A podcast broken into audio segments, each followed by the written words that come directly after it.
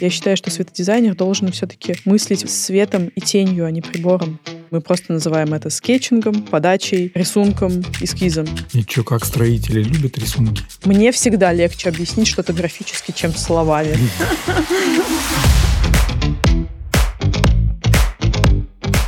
Всем привет! С вами подкаст Кельвин Никляйн. Все о свете от компании Arlight. И его ведущие Александр Бахтызин и Оксана Горн. Тема нашего выпуска – скетчинг и подача проектов в светодизайне. А у нас в гостях Станислава Котляр. Ведущий светодизайнер бюро «Раум», архитектор. Станислава, привет. Привет. привет. Для нас сперва-наперво, конечно, интереснее всего слово «скетчинг».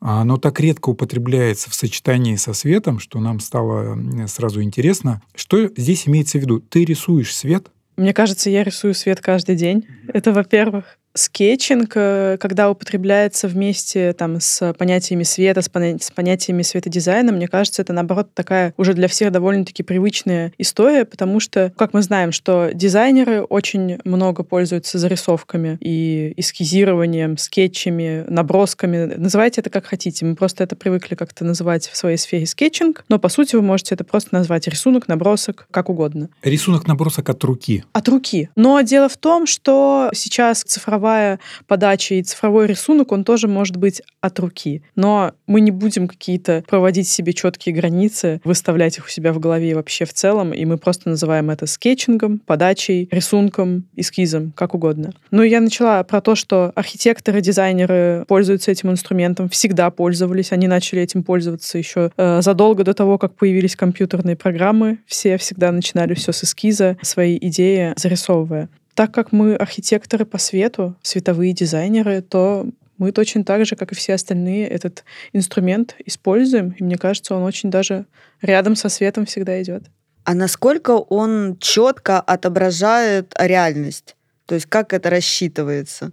Это не тот инструмент для того, чтобы отображать реальность. Для того, чтобы отображать реальность, у нас есть DIALux, у нас есть макетирование, мокап, когда мы едем со светильниками на объект, у нас есть 3D Max, где можно собрать световую модель и сделать фотореалистичную визуализацию. Скетчинг, он немножко не про это. Во-первых, это какой-то начальный этап проекта, когда нам нужно зарисовать идею.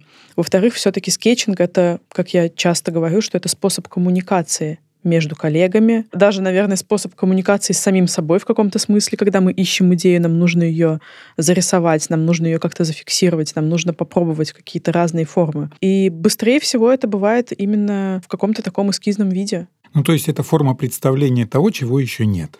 Да, даже когда вы с чистого листа начинаете проект, может быть, вы еще даже исходные данные не получили, у вас там какое-то облако мыслей только в голове крутится, вы там с архитектором сидите и размышляете об этом, о том, какой же образ моего интерьера, фасада или ландшафта будет в дальнейшем. И получается, над одним интерьером может быть несколько таких эскизов, да, бесконечное множество эскизов, зарисовок. Мы не воспринимаем это как какую-то прям конкретную форму. Это что-то очень идейное и... Э, субъективное. Да, субъективное и неопределенное. Скетчем можно назвать пятиминутную зарисовку, когда вы сидите с коллегой и что-то быстренько думаете, так, какого мне сделать размера, какой здесь я хочу эффект, какой формы будет некий объект, о котором я сейчас думаю. Скетчем можно назвать какую-то визуализацию, на которой уже вполне себе понятно образ здания, образ архитектуры, образ там световой образ чего-либо. То есть такая тонкая грань. Можно это назвать визуализацией.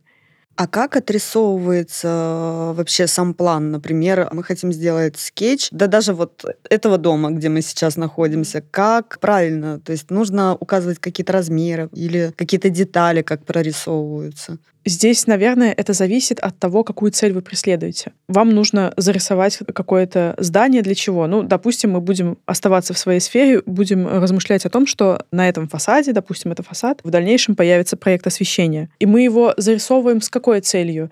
У нас есть там, допустим, или фотография, или рендер, мы можем ее просто обвести в цифровом варианте, можем ее от руки просто нарисовать, срисовать, можем сесть с натуры, нарисовать его вручную, можем по памяти это сделать смотря какая цель.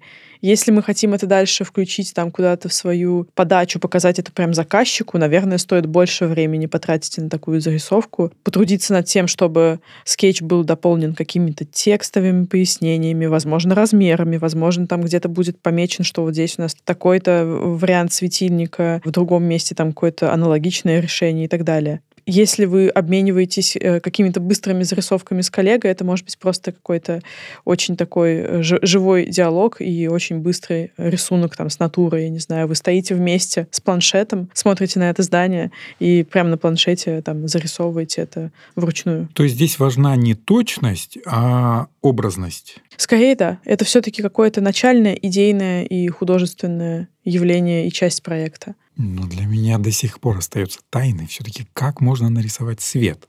Ты можешь нарисовать светильники в нужном месте, направление этого, да, но свет сам по себе по природе-то не видим. Мы э, видим вещи благодаря свету. Как тебе удается в эскизе этом да, отобразить именно световые приборы или характеристики света? Имеется в виду сколько люкс там, да, какая мощность, э, температура, освещение. Или об этом пока рано думать на этом этапе? Иногда об этом и правда рано думать, потому что все-таки скетч это какой-то образ. Правда, здесь, когда мы рисуем скетч, вряд ли мы думаем, сколько там ватт, на метр и люкс на поверхности. Мы мыслим скорее какими-то крупными формами. Но очень правильно ты заметила насчет того, что свет — это субстанция в физическом мире, которую мы не видим.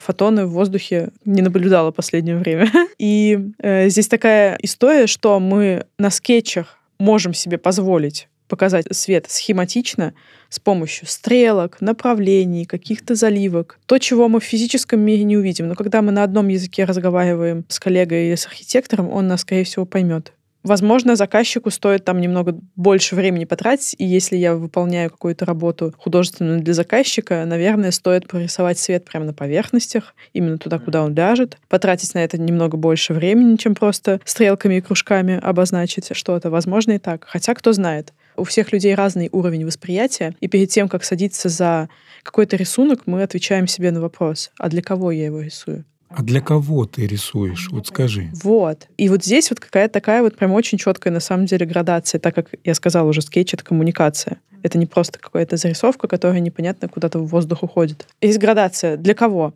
Первое — для самой себя. То есть для того, чтобы обменяться с собой идеями и зафиксировать их, потому что, ну, я забуду. ну, как бы я завтра забуду.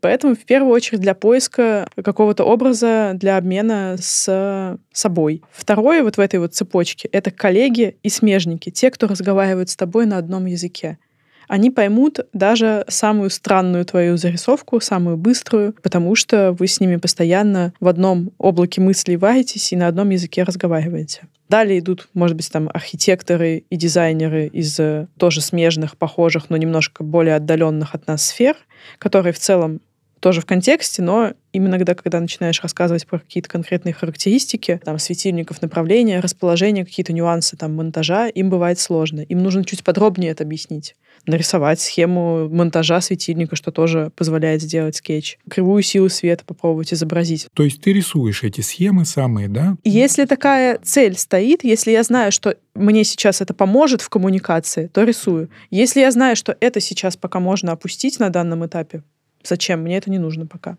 И последний, наверное, этап — это вот обмен уже с заказчиком, может быть, какая-то внешняя презентация своего проекта, когда нужно создать прям какой-то уже более художественный и более, наверное, близкий к реальности скетч, скорее всего, потратить на него больше времени. Обычно уже такие скетчи создаются в цифровом виде, э, все-таки на планшете или там в фотошопе. Я тоже иногда называю это скетчами, почему бы и нет. Хотя это уже начинает быть близким к какой-то предвизуализации, скажем так. То есть цель, смотри, какая цель. А какой был самый сложный и самый долгий, возможно, проект?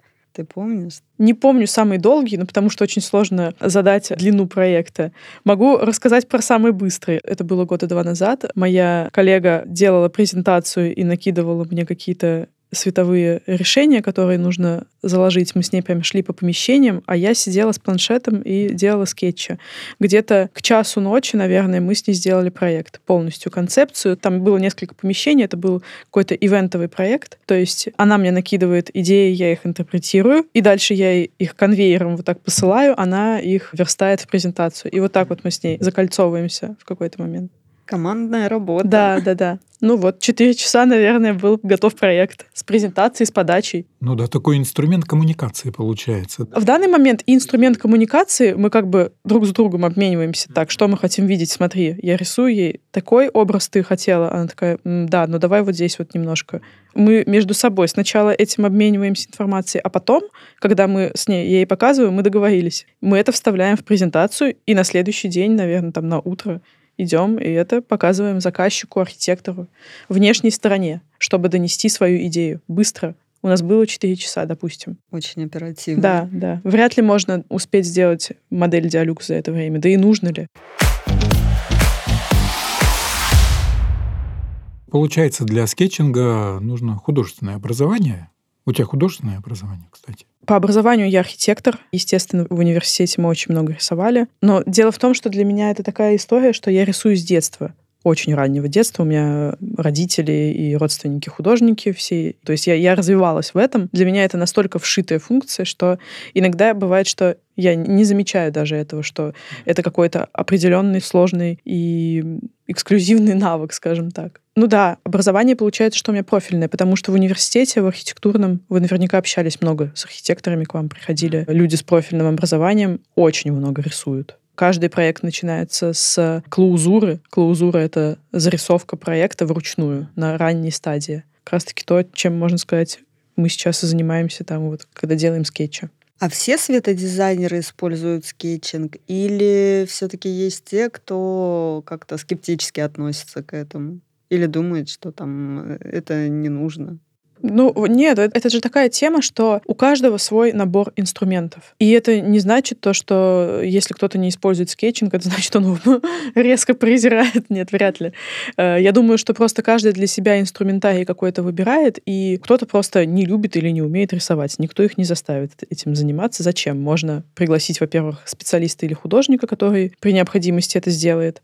Во-вторых, можно использовать набор других инструментов кто-то показывает заказчику скетч, кто-то едет к нему домой с чемоданчиком светильников и делает мокап. Кому-то проще взять и быстренько собрать модель и показать это в модели. То есть это же такая гибкая штука, что нет, мне кажется, не все. И получается так, э, что скетчинг — это один из инструментов, да, да который да. нельзя противопоставлять или даже сопоставлять с диалюксом. Нет, да? нет, это, это совершенно разные, разные цели. Цели и этапы. Если здесь этап предвизуализации даже, то получается так, что он вовсе не обязателен. Нет, не обязателен. Но зачастую он просто очень сильно упрощает жизнь. Упрощает жизнь тебе самому, твоим коллегам и тем, кому ты это показываешь. Даже, я не знаю, смежникам, строителям сколько раз такое было, что нужно очень быстро зарисовать какие-то решения и передать их на стройку. Ну, людям на стройке явно удобнее быстренько открыть свой мессенджер и получить э, какие-то понятные схемы с подписями от дизайнера, чем открывать PDF-документы, где-то искать что-то в чертежах и так далее.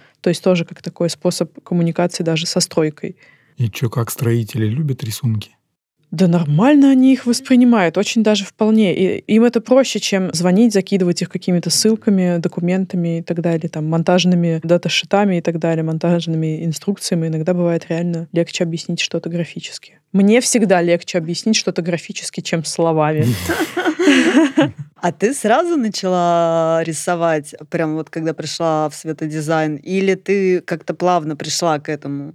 Я сначала начала рисовать, а потом через это пришла в светодизайн. Вообще, как у меня получилось? Это на самом деле так и есть. Когда я училась в архитектурном вузе, уже на последних курсах бакалавриата, я начала сотрудничать с одной из московских светотехнических компаний и делать для них визуализации в фотошопе. То есть я сначала начала свет рисовать, особо не понимая, что он такое из себя представляет. Я еще была совсем молодая и думала, что я буду архитектором. И меня это начало очень сильно заинтересовывать. Пока я это зарисовывала в фотошопе визуализациями, я, естественно, должна была как-то смотреть, что я вообще рисую. Я начала изучать рынок, смотреть, какие есть виды оборудования, и изначально это было фасадное освещение, фасадное и ландшафтное. И так получается, что я сначала свет научилась рисовать, а потом уже в какой-то момент относительно думаю, что недавно уже смогла себя назвать светодизайнером.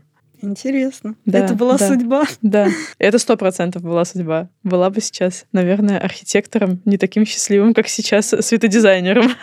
У тебя есть курс нет, но я занимаюсь обучением скетчингу, это правда. Скетчингу как отдельному направлению такому, да? Нет, я учу именно скетчингу в светодизайне, потому что скорее именно запрос на это больше. Коллеги из индустрии хотят просто научиться именно подавать свет и там как-то улучшить качество своей подачи, улучшить качество своей коммуникации. Так как обычно все-таки мы чаще общаемся со светодизайнерами, светотехниками и людьми из индустрии, то обычно и мои ученики ими же и становятся. А долго вообще идет обучение? Сейчас я даю частные занятия, то есть у меня есть несколько учеников, их я стараюсь, чтобы не было много. Есть группа учеников, есть отдельные ученики, с которыми я занимаюсь онлайн. И это совершенно индивидуальная история. Я поняла, что я пока не готова выпустить курс, потому что подход к каждому человеку совершенно разный. У кого-то запрос научиться рисовать свет, потому что я все остальное уже рисовать умею. Покажите мне просто инструменты,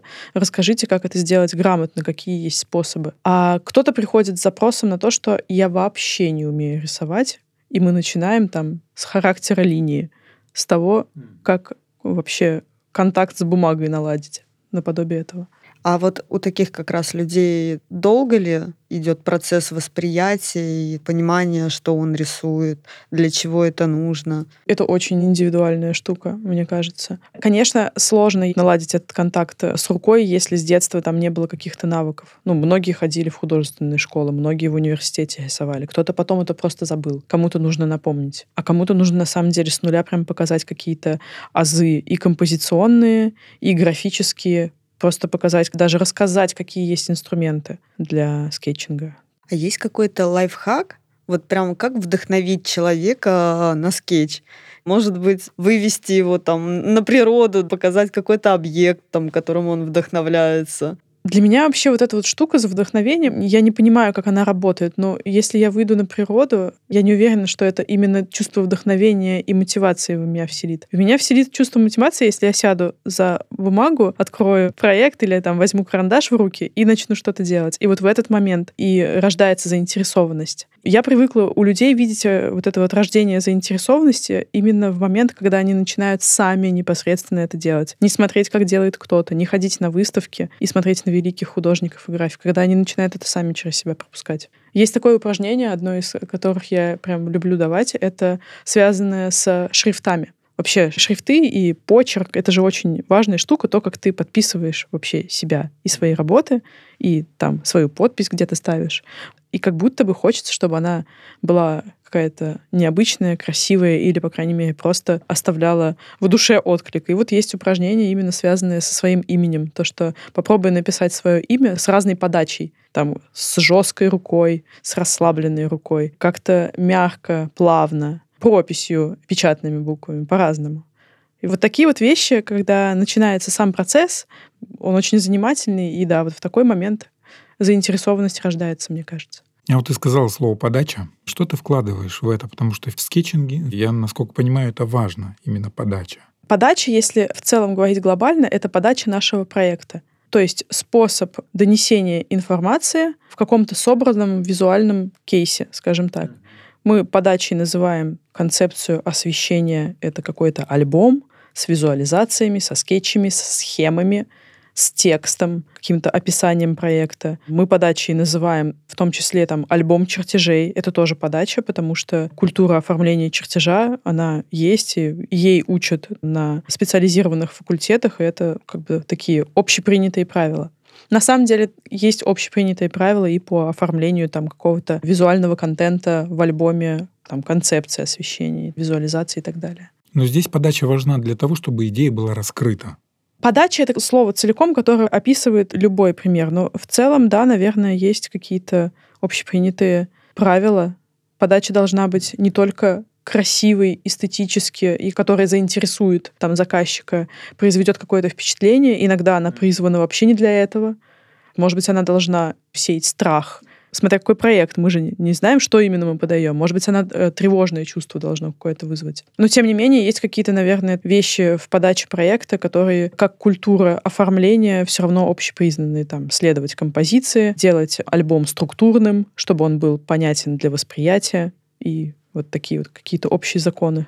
А есть какие-то известные архитекторы или светодизайнеры, на кого стоит посмотреть, почитать, может быть, какие-то статьи про скетчинг? Есть, например, светодизайнер Фанк Фанжоу. Он делает для своих проектов не то что скетч, он делает полотна, картины, где показывает свои проекты освещения. Он светодизайнер ГЭС-2 в Москве, то есть э, Ренцо Пиано архитектор, и он вот привлеченный светодизайнер. То есть он э, преисполнился до такой степени, что он выставки организовывает э, со своими картинами, которые, по сути, отображают идею, концепцию освещения того или иного здания, территории и так далее. Вот, кстати, тоже, да, заикнулась про Ренцо Пиано. Тоже очень классные у него зарисовки и скетчи, если вот из архитекторов подумать, посмотреть. Есть студия Speirs Major, тоже обязательно зайдите на их сайт, если хотите посмотреть классные подачи. Они для каждого проекта делают какие-то невероятные рисунки. И я так понимаю, что у них на самом деле это идет прям заказчику в проект, они это вставляют в альбом и защищают так свои идеи. Это прям высокий уровень владения программами рукой. Сейчас скетчинг, тем не менее, не везде используется. В России, да, рендеры или сразу в DIALux е? Да, сразу в диалюксе. Кому-то легче, может быть, вообще взять чертеж там фасады или интерьера и на чертеже проставить прям с привязками, с размерами сразу. А так они у себя в голове представили, на мокап съездили, показали клиенту. Говорят, вот так будет. Этого Всё. достаточно? Ну, кому-то да, вполне. Все, спецификация, чертеж.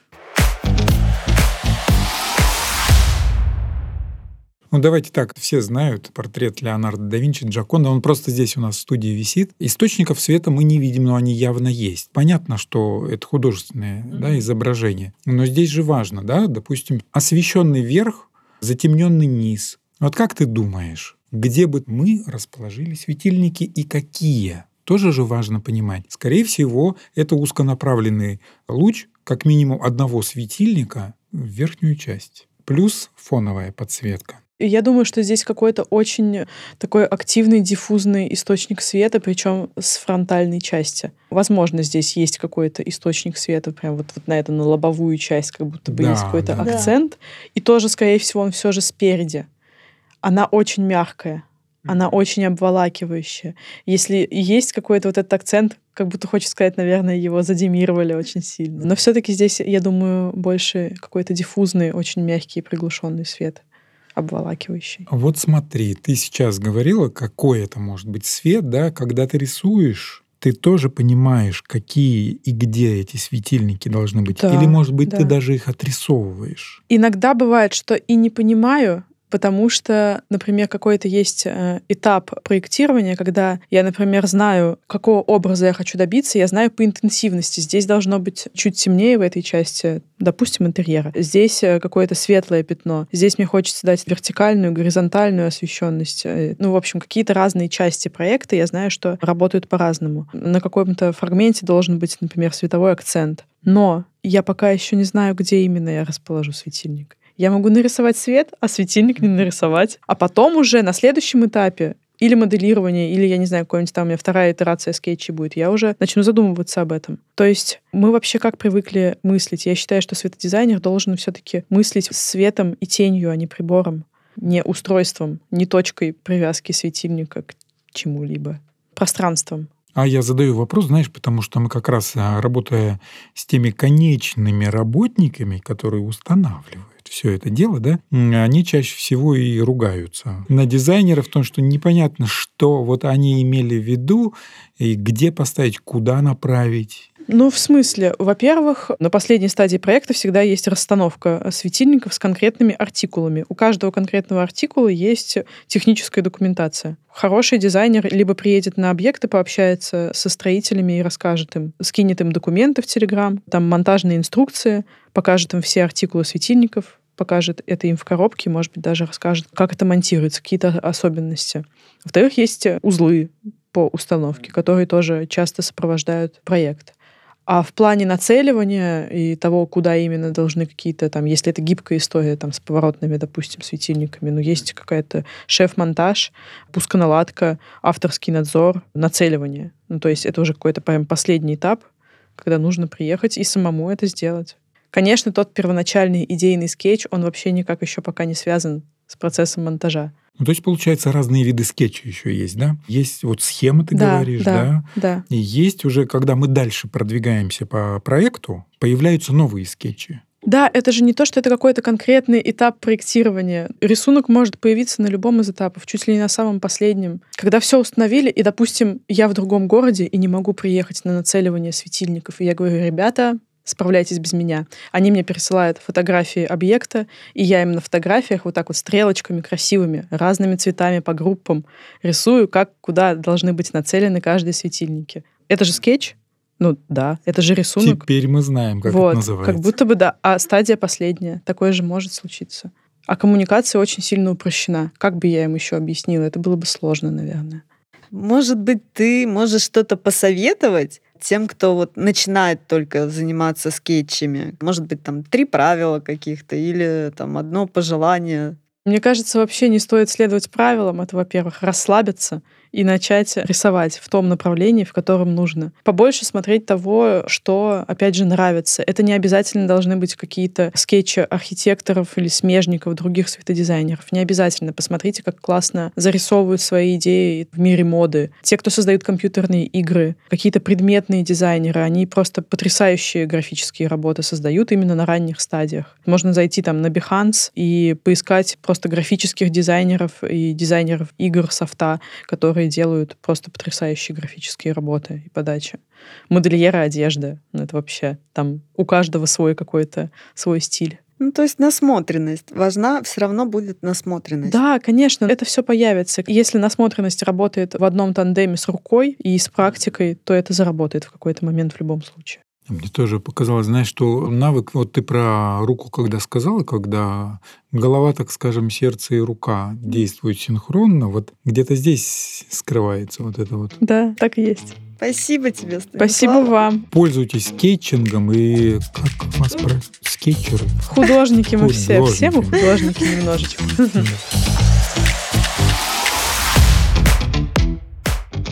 Это был подкаст Кельвин Никляйн «Все о свете» от компании Arlight. Вы можете нас найти на всех популярных подкаст-площадках. Тема следующего выпуска – мировые тренды в светодизайне. Также подписывайтесь на каналы Arlight во всех популярных социальных сетях, чтобы не пропустить новые выпуски. До встречи через неделю. Пока-пока!